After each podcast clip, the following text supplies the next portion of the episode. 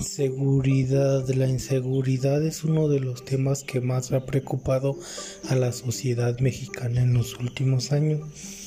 Es por esto que cada vez son más frecuentes las demandas de los ciudadanos y de empresas que piden una acción más efectiva por parte de las autoridades para erradicar esta actividad que genera temor e incertidumbre entre la población e incluso muchas pérdidas económicas.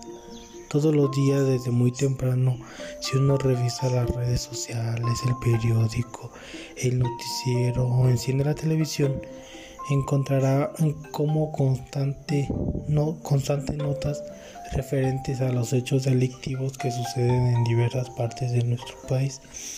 El principal problema que aqueja a la sociedad es la inseguridad que se atraviesa hoy en día que promueven en todas las personas el temor y miedo a que pueda suceder algo o caer en algún caso. Los estudios de opinión pública de la, de la región muestran que en la última década la inseguridad se convirtió en la principal preocupación ciudadana.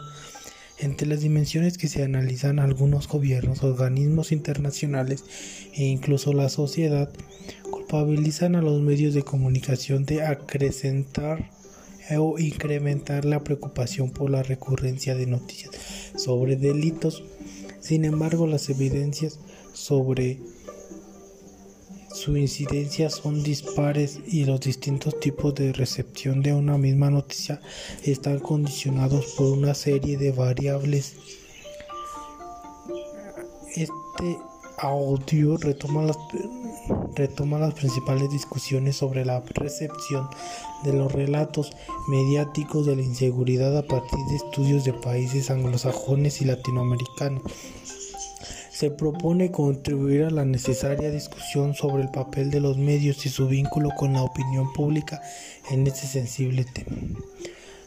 Suele afirmarse que la inseguridad posee dos dimensiones. Por un lado, la objetiva, que se refiere a las tasas de delitos elaboradas con base en denuncias efectivas y en las encuestas de victimización, que recogen los hechos denunciados y los no denunciados. Por otro, la dimensión subjetiva se refiere al grado de temor y otros sentimientos expresados por los individuos y que se miden en distintas encuestas ya incorporadas como una dimensión en las mediciones oficiales de victimización. En síntesis, consideramos que el sentimiento de inseguridad es un analizador válido para pensar las formas de percepción de la realidad puesto que el individuo está obligado a definir cuán seguro o inseguro es el mundo a su alcance o a su alrededor, y los medios desempeñan un importante papel en este proceso. Percepción de espacios, momentos y grados de inseguridad será un dato imprescindible para realizar o dejar de realizar determinadas acciones no solo las prácticas individuales, sino que una determinada definición de la inseguridad se negocia en el ámbito privado familiar a fin de permitir o vetar comportamientos de los otros cercanos.